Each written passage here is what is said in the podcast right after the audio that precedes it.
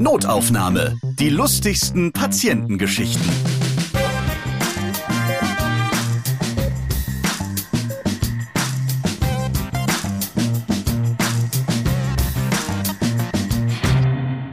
Guten Tag, klasse, dass ihr diesen Podcast hört. Die lustigsten Patientinnen-Geschichten, die gibt es jetzt fast zwei Jahre. Das ist schon ordentlich Hörstoff. Für alle neuen Podcast-Entdecker viel Freude beim Durchhören von 50 Folgen. Beim nächsten Mal werden wir das feiern mit einem Notaufnahme-Hörerinnen-Special.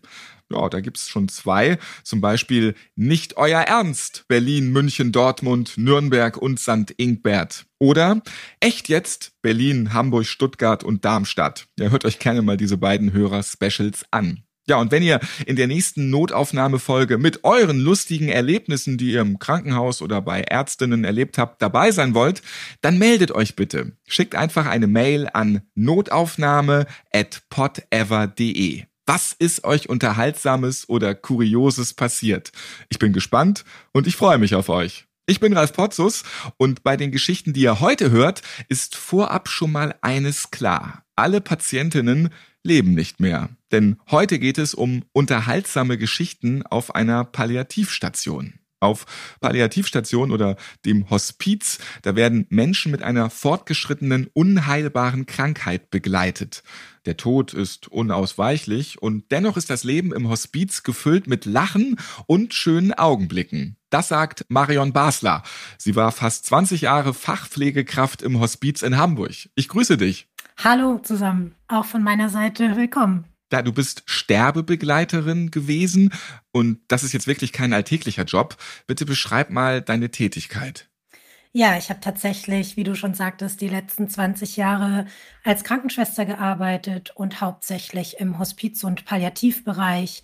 Und zuletzt war ich äh, stationär in einem Hospiz beschäftigt und dort betreuen wir Menschen, die an einer lebensbedrohlichen, nicht mehr heilbaren Erkrankung leiden und eben ins Hospiz kommen, um zu sterben. Der Tod, der gehört zum Leben dazu, ganz klar. Aber jetzt so geballt. Warum hast du dich für diesen Beruf entschieden? Denn deine Arbeit ist sicherlich oft auch belastend. Ja, durchaus. Entschieden habe ich mich tatsächlich durch einen Schlüsselmoment. Ich war nach meiner Ausbildung lange Jahre in einer Uniklinik beschäftigt und hatte dort eine Begegnung mit einer sehr jungen Patientin, die zum zweiten Mal transplantiert werden sollte. Und sie bat mich zu einer Entscheidung auf ihr Zimmer und fragte mich tatsächlich, ob sie diese Transplantation machen soll oder nicht. Man muss vorausschicken, das ist 20 Jahre her. Zu diesem Zeitpunkt hat man auch Menschen transplantiert, wo der Spender oder die eigenen Stammzellen vielleicht nicht funktionieren. Man hat alles ausgeschöpft. Und auf ihre Frage hin habe ich ihr meine Antwort gegeben. Und ab dem Zeitpunkt wusste ich einfach, ich möchte mich den sterbenden Menschen und ihren Angehörigen widmen. Und wenn man das so lange macht, verändert das einen auch irgendwie? Mhm. Ja, es ist immer so das berühmte, man soll die Kleinigkeiten mehr schätzen und das tue ich bestimmt auch. Ich sage aber immer so gerne, ich grüße nicht jedes Blümchen am Wegesrand und ich ärgere mich immer noch über die Zahnpastatube, die nicht ordentlich ausgedrückt ist. Aber ich schätze die Momente mit meinem Umfeld, mit Freunden, Familie deutlich mehr und ja, genieße die Zeit. Also man kann sagen, du erlebst oft, wie schnell das Leben vorbei sein kann mhm. und schöpfst es dadurch selbst halt auch anders aus. Absolut. Und Außer die Zahnpastatube. Ja, ja, natürlich. ja, Gespräche mit sterbenden Menschen sind sehr bereichernd und man bekommt so oft die Augen geöffnet für die wesentlichen Dinge. Und manchmal habe ich mich sicherlich auch geschämt für Themen, die so unwichtig scheinen, wo man sich dann zu viel aufregt. Wie lange sind Palliativpatientinnen bei dir vor Ort, Hospizpatientinnen? Also wie lange dauert das Pflegen bis zum Tod? Mhm.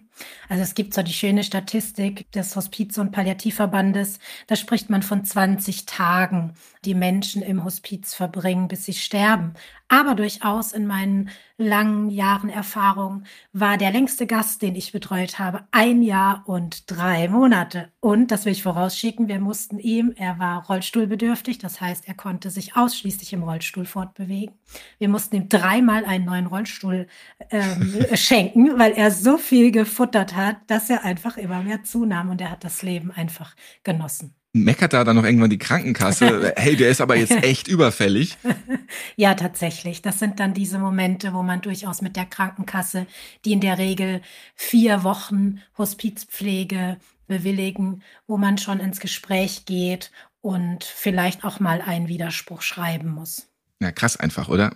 Ja, ja, total. Ja, in diesem Fall war es eine besondere Situation, die wir aber alle gut und vor allem er selbst gemeistert haben. Kommt auch sowas wie dann, der simuliert doch. Oder, also jetzt muss er aber wirklich mal langsam. Ja, es war so, dass wir bei diesem Menschen tatsächlich auch nochmal bildgebende Verfahren durchgeführt haben, um der Krankenkasse doch zu beweisen, dass der Tumor fortschreitend ist. Und es war ein sehr langsam wachsender Gehirntumor der seine Fähigkeiten aber immer mehr eingeschränkt hat und irgendwann klar war, dass er zu Hause nicht mehr versorgt werden kann und somit durfte er diese lange Zeit im Hospiz verbringen. Wir reden heute über merkwürdige Situationen mit Gedächtnisverlust. Ein Patient hat es beim Sterben definitiv mit dem Rauchen übertrieben. Ja, und dann gibt's noch eine Verwechslung mit Wolfgang Job. Vorher möchte ich von dir erstmal wissen, wenn Patientinnen zu dir gekommen sind, was sind da die ersten Fragen? Sind das immer die gleichen? Wie lange kann ich noch leben? Was kann ich jetzt noch machen? Oder was passiert dann immer? Ist das ähnlich?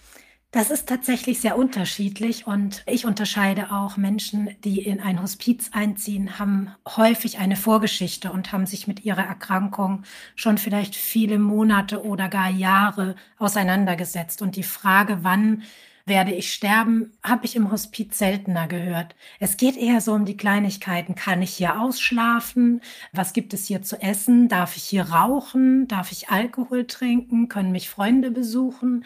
So diese für uns ganz normalen Dinge, die aber sterbenden Menschen unglaublich wichtig sind, das Umfeld weiter zu pflegen. Wie ist das WLAN-Passwort? Ja, zum Beispiel. Ja, jetzt hätte ich es fast gesagt.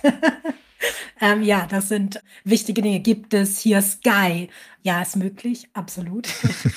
Bin ich auch schon mal beruhigt. Ja, darf ich Tiere mitbringen? Ja, auch so dieses Leben, was man kennt. Wir hatten eine sehr alte Dame, die mich im Gespräch fragte, wann denn morgens Frühstück wäre, ob sie denn um sieben aufstehen müsste und war ganz schüchtern. Und dann sagte ich ihr, sie kann auch um elf frühstücken oder um 15 Uhr. Und sie strahlte mich an, sie war über 80 und meinte dann, sie war ihr Leben lang Krankenschwester im Nachtdienst und steht nie vor 11 Uhr auf.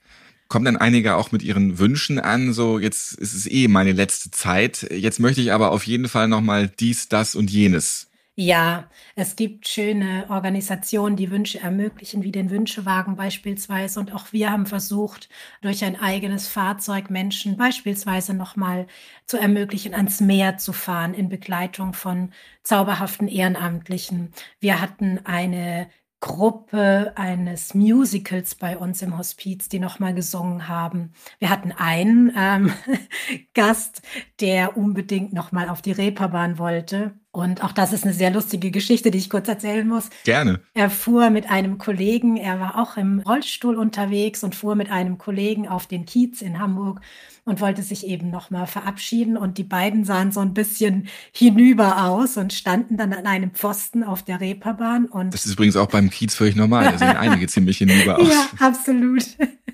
Und mein Kollege hatte seinen Hut, den er immer trug, auf den Schoß des Gastes abgelegt und plötzlich fingen die Leute an, Geld in diesen Hut zu schmeißen, weil sie dachten, naja gut. Und die beiden sind stehen geblieben und haben sich dann wirklich einen schönen Abend gemacht. Ja. Ist es auch so, dass einige Leute dann, wenn sie jetzt eben dann im Hospiz sind, auch sagen, was mache ich jetzt bloß nochmal alles mit meinem ganzen Geld? Sowas spielt dann wahrscheinlich überhaupt gar keine Rolle, oder? Weniger. Also das ist durchaus was, was Familien klären. Es gibt immer Momente, wo noch ein Notar kommt, aber in den meisten Fällen ist das vorab geklärt, tatsächlich. Und da gibt es auch welche, die sagen, Mist, ich habe jetzt nur noch ein paar Wochen zu leben, ich muss noch mein ganzes Geld verprassen, weil meine Erben sollen das nicht kriegen. das habe ich tatsächlich noch nicht erlebt, aber ich bin mir sicher, das kommt vor. Was ist denn das Kurioseste gewesen, was sich jemand gewünscht hat? Das ist lange, lange, lange her und wir hatten einen Bauern bei uns auf der Station, der sich seine Kuh gewünscht hat. Und wir haben diese Kuh tatsächlich in den Krankenhausgarten gefahren in einer Nacht- und Nebelaktion. Also das war so das Kurioseste, was ich erlebt habe, ja. Ja, aber da müsst ihr ja auch richtig krasse Sachen möglich machen. Das ja. ist ja nicht mal eben so getan. Ja, im Hospiz mag das einfacher erscheinen, weil man viele Ehrenamtliche, viele tolle Kollegen hat, die das mitrealisieren. Schwieriger war das vor 15 oder 20 Jahren in Unikliniken, wo das undenkbar war, irgendwas anderes zu tun, als die Stationsarbeit zu erledigen. Ja, und da haben wir alles mobilisiert, was möglich war. Was ist der Grund dafür, dass es ein paar Menschen gibt, die sich wirklich nicht trauen, offen über den Tod zu sprechen? Gerade mit Blick auf Deutschland sind es sogar ein paar mehr, die den Tod eigentlich immer ignorieren mhm. wollen, alles nicht an sich rankommen lassen möchten, was mit Tod zu tun hat. Meine Erfahrung ist, dass viele Menschen, die nicht über den Tod sprechen, noch keine eigenen Erlebnisse mit dem Sterben gemacht haben. Dass es so eine große, komische, vielleicht dunkle Seite ist, die man wegschiebt, weil man es nicht greifen kann der Tod, den kann man nicht fühlen. Das ist keine Emotion, die man schon mal gespürt hat. Ich glaube, das ähm, spielt eine große Rolle, aber auch Menschen, die vielleicht weniger schöne Erfahrungen gemacht haben mit dem Sterben, die das vor sich wegschieben oder das Ereignis nicht verarbeiten konnten. Ist es vielleicht auch so ein Unterschied, dass man bei dir noch Zeit hat zum Sterben, als wenn man durch ein Unglück sofort aus dem Leben gerissen wird? Ja, die Zeit, sich zu verabschieden und auch nochmal sein eigenes Leben Revue passieren zu lassen. Vielleicht doch noch ein, zwei Dinge zu tun, die wichtig sind. Den Haushalt nochmal auf Vordermann zu bringen, um ihn ordentlich zu übergeben. Das sind Wünsche, die Menschen haben. Und unvorstellbar, mein Partner fährt heute Morgen aus dem Haus und ist heute Abend tot. Nun haben wir ja schon gehört, es gibt viele Wünsche, die nochmal kommen als letzte und man darf auch durchaus bestimmen, wann man aufstimmt, obwohl man ja eigentlich so im Klinikbereich ist, alles schön. Also es wird einem da schon ganz gut der letzte schwere Weg des Lebens bereitet. Man darf ja auch nicht vergessen, dass diese Menschen auch oft einfach Schmerzen haben und mhm. dort dann auch unter Medikamenten stehen. Was ist denn dabei alles schon so passiert? Ah, was ist dabei alles passiert? Ganz ulkige Sachen. Ich mag eine meiner skurrilsten, schwarzhumorigsten Geschichten erzählen, die ich jemals erlebt habe. Wir haben einen Menschen aufgenommen, einen sehr impulsiven Italiener, wahnsinnig hübscher Mann, der bei uns einzog und zu dem Zeitpunkt schon im Rollstuhl saß.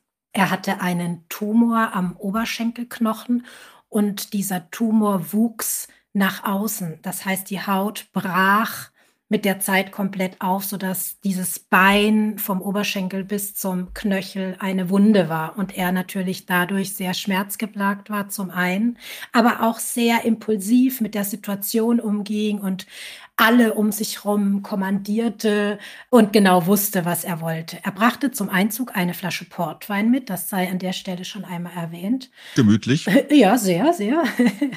Und beschäftigte auch das komplette Team durch seine, wie schon erwähnt, impulsive Art. Und aufgrund seiner Wundsituation, seiner Situation überhaupt in einem Hospiz zu sein und seiner Familie drumherum, hatten wir sehr viel mit ihm zu tun.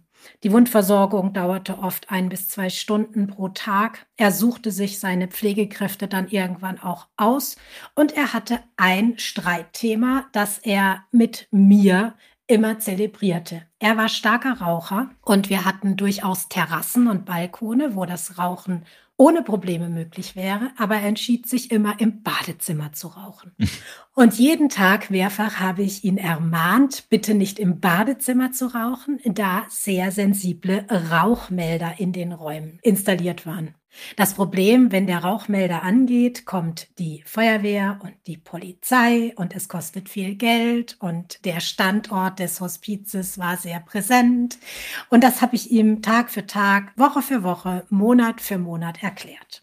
Er sagte dann auch immer, dass er auf keinen Fall das unterlässt. Er sagte auch, er stirbt auf keinen Fall im Bett. Also er hatte seine Vorstellung. Und er bat mich, wenn er jemals sterben sollte, was er auch so formulierte, ihm eine für ihn sehr wichtige Kerze anzuzünden. Das wäre sein letzter Wille. Es kam also nach Monaten tatsächlich der Tag, an dem der junge Italiener verstorben ist. Und das war durchaus skurril, weil ich kam zum Dienst und habe gehört, er ist verstorben, tatsächlich im Rollstuhl und bin in äh, sein Zimmer gelaufen, um mich noch einmal zu verabschieden und mich schaute ein einäugiger, grinsender, gut gekleideter, in Anzug und Krawatte, verstorbener Italiener an. Und ich dachte schon, na super, er beäugt mich. Und ich habe ihm dann, ähm, ich habe ihm dann seinen letzten Wunsch erfüllt, die Kerze in ein Glas, das unten offen war, gestellt und angezündet. Und ging dann zur Übergabe und keine zehn Minuten nach Start der Übergabe piepste es. Die Rauchmelder gingen los und es war klar, es ist Feueralarm. Und wir wussten alle, wir müssen nicht gucken, in welchem Zimmer es brennt, sind in dieses Zimmer gestürzt und tatsächlich ist diese Kerze in Windeseile runtergebrannt. Der Nachttisch stand in Flammen und Ach, unser, unser schöner Italiener war komplett verrußt durch dieses Sperrholz dieses Nachttisches. Absolut skurril und auch ein ja sehr merkwürdiges Bild, was sich da gezeigt hat dann. Absolut. Jetzt kann ich das sehr gut erzählen, aber in der Situation selbst zu sein, ist natürlich komplett anders. Was dann folgte, war noch skurriler, weil zwei meiner Kolleginnen den Menschen mit einem Föhn geföhnt haben, um diese Asche wegzukriegen von dieser Leiche, von dieser schön gekleideten Leiche. Und in diesem Moment, wo meine beiden Kolleginnen eben dabei stehen, geht die Tür auf und zwei Polizisten kommen rein. Und nun haben wir noch ein skurrileres Bild. Eine Leiche, die geföhnt wird und zwei Polizisten in der Tür, die die Welt nicht mehr verstehen. Das war so die skurrilste Geschichte, die ich tatsächlich erlebt habe. Was habt ihr da so gesagt? Ach, wir haben kurz mal eben die Leiche abgefackelt. Sorry, wir föhnen sie noch weg und es hatte alles ein bisschen Nachgang. Natürlich musste das erklärt werden. Ja, und ganz spannend war tatsächlich, dass es auch ein Abschiedsritual einmal im Jahr gab in der Einrichtung und wir die Türschilder, die aus Papier waren, alle verbrannt haben, um wirklich auch einen Abschluss zu finden. Und das nur ganz kurz, dieses Papierschild, dieses Menschen wollte partout nicht brennen. Feuer, Papier. Also es ist so, es passt irgendwie alles. Der hat nun aber auch wirklich genug gebrannt, Marion. Ja. ja. Aber das ist natürlich auch typisch, dass ausgerechnet der Patient, der auch länger dort war wie manch ein anderer mhm. und mit dem du immer im Clinch lagst, weil er heimlich geraucht hat, dass mhm. der dann noch so ein Abrauchen hatte zum Schluss. Ja, absolut.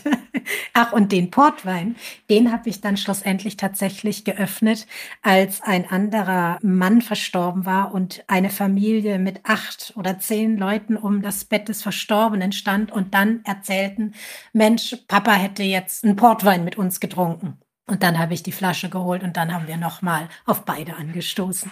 Ja, immer gut vorbereitet. Genau. Sehr schön. Ja. Werbung alle Notaufnahmenhörerinnen erhalten ab sofort 25% Rabatt auf das Jahresabo Blinkist Premium. Ich spreche ziemlich schnell, darum buchstabiere ich euch mal Blinkist. B-L-I-N-K-I-S-T. Ich nutze Blinkist sehr gerne, weil ich oft einfach keine Zeit habe und dennoch alles wissen möchte. Bücher liegen bei mir ungelesen rum und das seit Jahren. Die wichtigsten Inhalte daraus, die habe ich trotzdem längst gehört. Zu Fuß auf dem kurzen Weg zum Metzger, wenn ich mit dem Rad mal eben zum Luftschnappen am Neckar rumfahre oder wenn ich mit dem Zug geschäftlich unterwegs bin. Ich bin ein Etappenhörer und höre die neuesten Ratgeber, zeitlose Klassiker oder viel diskutierte Bestseller zwischendurch. Blinkist bringt die Kernaussagen der besten Formate in 15 Minuten auf euer Smartphone. Das sind die sogenannten Blinks. Über 4000 Sachbuchbestseller bringen euch so ganz viel Wissen in den Alltag. Jeden Monat kommen circa 40 15-minütige Blinks hinzu.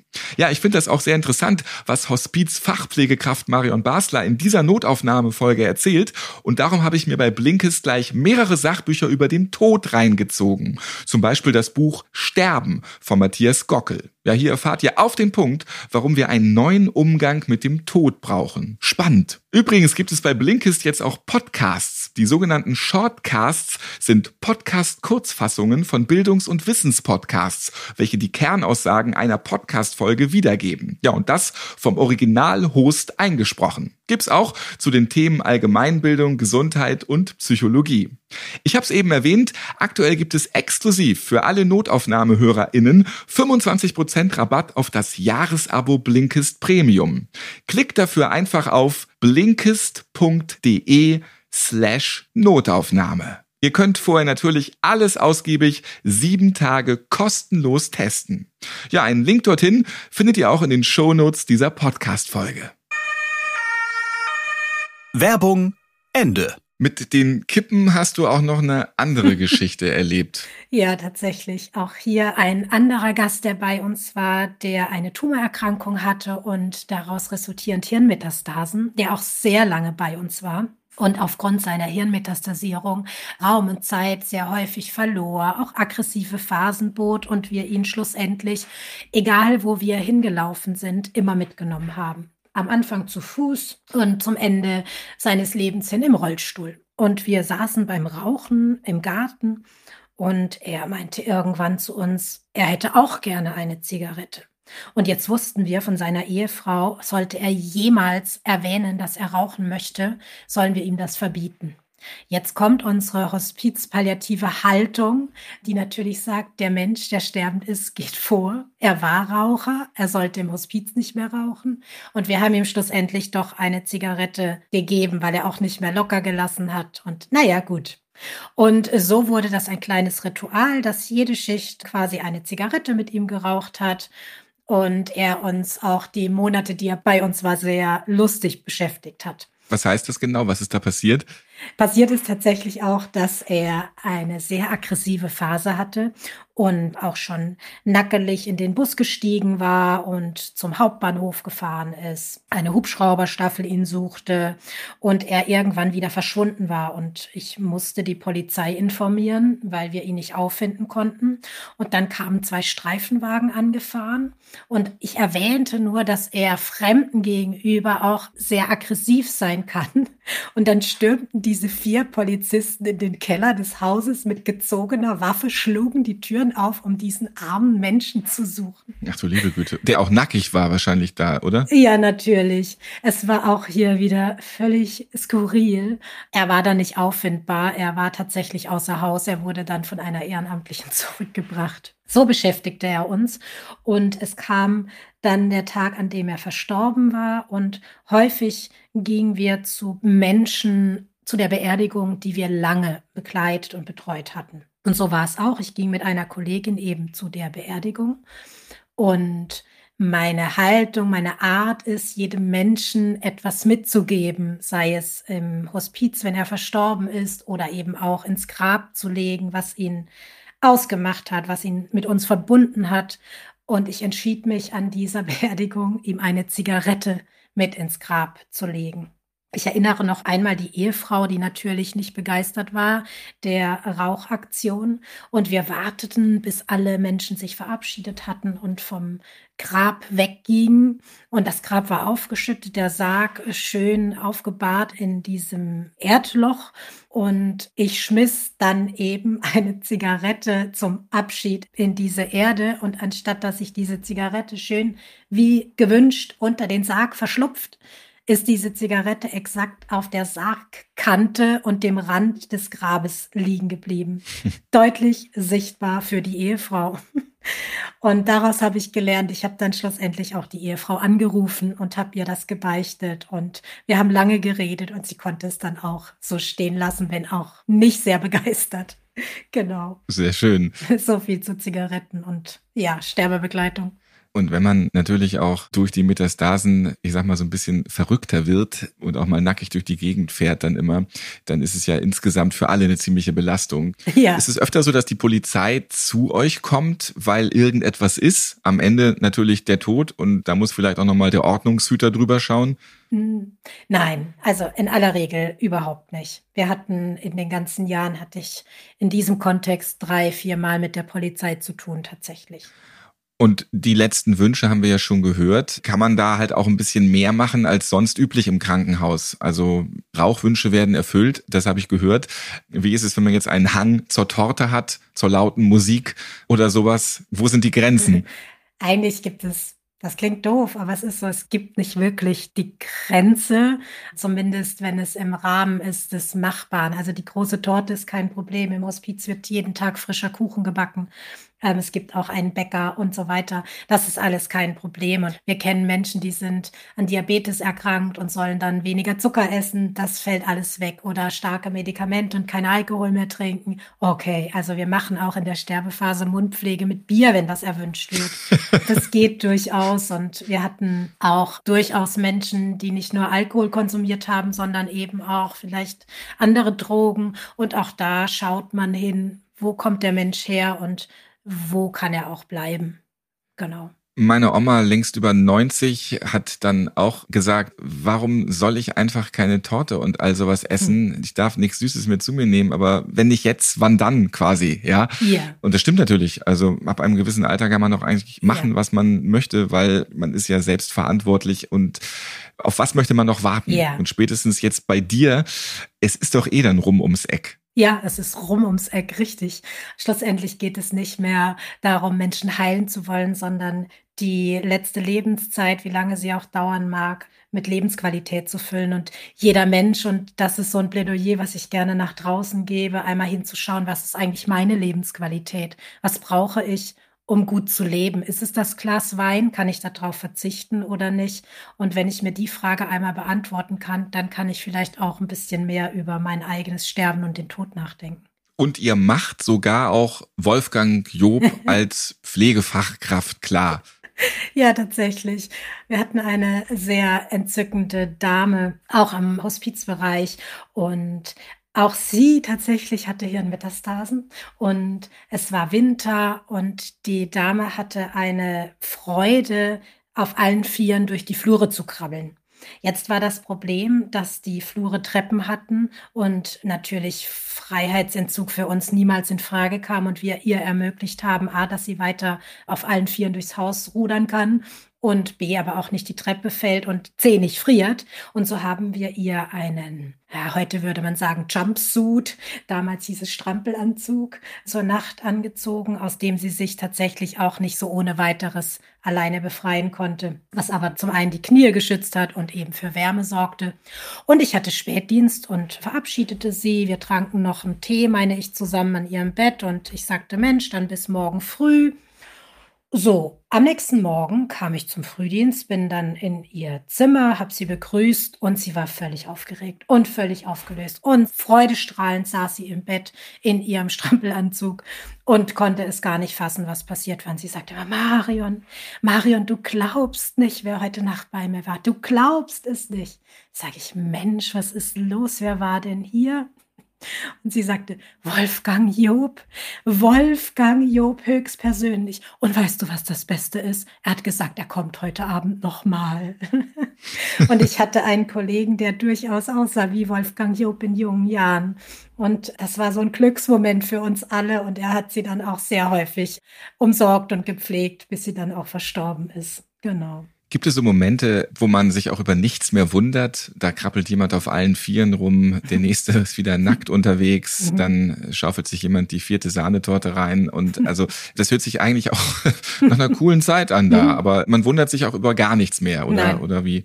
Man wundert sich auch nicht über Ohren, die im Bett liegen, so ohne Mensch. Wir hatten einen Menschen, der sich zum Spaß machte, neue Kollegen, zu dem Zeitpunkt war die Station noch nicht lange geöffnet, und er legte sich dann immer ins Bett, sein Kopf auf das Kopfkissen. Und eine Kollegin kam eines Morgens schreiend aus diesem Zimmer und meinte, das glaubt ihr nicht, was da drin passiert. Und wir gingen da rein und mussten alle lachen, weil wir die Geschichte schon kannten. Und dieser Mann, auch damals über 90, hatte eine Ohrprothese. Also er konnte sein Ohr mit einem Magneten weg und wieder dran machen. Und er legte dann so 30 Zentimeter neben seinen Kopf dieses Ohr. Und wir, ja, skurril. Was es alles gibt. Also, das ist, äh, ja. kann man das auch mit Nasen machen? Stimmt. Nein. Ich muss so an die Sesamstraßenpuppen denken, irgendwie so. Da ist dann auch mal von Bert die Nase weg. Ja, genau. Ja, nein, das war auch sehr, sehr lustig und er hat das immer gefeiert. Und irgendwann hat er leider alle Kolleginnen schon und alle Kollegen gekannt. Dann war das nicht mehr so witzig. Ja, es gibt sehr skurrile Dinge und trotzdem natürlich auch sehr viel, sehr viel Leid, was man sehen muss. Aber es gibt eben auch die humorigen, schwarzhumorigen, sehr, sehr viele lustige Momente. Die Menschen, die sterbend sind und trotzdem am Leben, bis sie tot sind. Ja, und äh, vielleicht zum Abschluss noch eine Geschichte, wenn wir schon bei Süchten und Lebensqualität sind. Gab es zwei Herren im Hospizbereich, die sich nicht kannten, bevor sie eingezogen sind. Beide mit einer Diagnose, die laut Definition innerhalb weniger Tage, Wochen oder Monaten zum Tode führt. Und die beiden haben sich angefreundet. Und es war auch Winter, beide starke Raucher. Und irgendwann bat der eine der beiden Herren, ob wir ihm Eier kaufen könnten aber nicht richtige Eier, sondern Eier im Tetrapack, also Eigelb. Und wir wunderten uns schon, was er mit dem Eigelb vorhat. Gut, machten wir und dann haben die beiden Männer gewartet, bis Übergabe vom Spätdienst zum Nachtdienst war, sind in die Küche geschlichen und haben Eierlikör gebraut. Flaschenweise. da wäre ich jetzt auch nicht drauf gekommen. Das ist aber Sie hätten doch gleich sagen können, bring uns ein paar Pullen Eierlikör mit. Nee, da hatten sie so Spaß dran, diesen Eierlikör flaschenweise. Der Kühlschrank war voll. Und dann saßen die beiden wirklich bei Minusgraden in ihren Pudelmützen auf der Terrasse, Eierlikör nicht mehr trinkend, rauchend. Und wir mussten Heizpilze anschaffen, weil die beiden sagten, sie gehen nicht mehr rein. Sie wollen jetzt bis zum Sterben die Abende auf der Terrasse verbringen. Und ist es dann auch passiert an dem Abend? Äh, nee, noch lange nicht. Also es ging noch ein bisschen Eierlikör über den Tisch.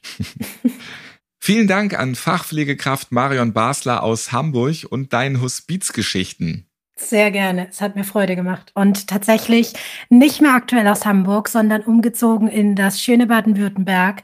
Ich bin jetzt Geschäftsführerin bei Pallium in Bühl und wer Lust hat, sich auf der Seite mal zu tummeln, darf das gerne machen. Vielen, vielen Dank für den Podcast. Es hat mir Spaß gemacht. Sag nochmal deine Webseite. Die Webseite ist www.pallium-care.com. Es gibt noch eine Notaufnahmefolge mit dem Tod. Hört gerne einmal rein bei Ableben und Ablachen. Lungenarzt Christoph Lerzer, der erzählt hier einfühlsam und humorvoll von seinen erlebten Geschichten. Schön, dass ihr wieder zugehört habt. Nächstes Mal dann das Notaufnahme Hörerinnen Special. Was sind eure humorvollen und kuriosen Geschichten aus dem Krankenhaus oder der Arztpraxis? Meldet euch gerne via E-Mail. Die Adresse, die kommt gleich. Diesen Podcast, den könnt ihr auf allen Podcast-Plattformen hören, zum Beispiel bei dieser Apple Podcasts oder Spotify. Ich bin Ralf Potzus und ich freue mich, wenn ihr diesen Podcast abonniert und weiterempfehlt, liked und natürlich wieder hört. Bis zum nächsten Mal. Und Marion, es hat mir sehr gefallen, wie du humorvoll und einfühlsam über deine Arbeit im Hospiz gesprochen hast. Und auch wenn ich dich sehr sympathisch finde, ich hoffe, ich habe jetzt erstmal ganz, ganz, ganz lange nicht mehr mit dir zu tun. das wünsche ich dir. Notaufnahme. Die lustigsten Patientengeschichten. Ihr seid Ärztin, Arzt oder Arzthelfer, ihr arbeitet im Gesundheitswesen, ihr habt auch unterhaltsame Geschichten mit Patienten erlebt, dann schreibt uns gerne an notaufnahme.podever.de. Und nächstes Mal hört ihr beim Frauenarzt, da habe ich mich mal zum Dulli gemacht. Da war ich zu Besuch bei meiner Freundin, wollte mich aber natürlich frisch machen. Meine Freundin mir also diesen Waschlappen gegeben, ich mich schnell sauber gemacht, auf zum Arzt. Er hat mich dann gelobt, dass ich mich schick gemacht habe. Erst wie ich dann wieder nach Hause gekommen bin und meine Freundin mir ganz entgeistert erzählt hat, dass ihre Schwester jetzt ihren Waschlappen sucht. Sie hätte da nämlich ihr Glitzerpuder drauf gemacht. Ist mir dann aufgefallen, vielleicht sollte ich mal gucken, ob das nicht der war. Und bei meinem Glück, er war es natürlich. Notaufnahme. Die lustigsten Patientengeschichten. Eine Produktion von Pot Ever.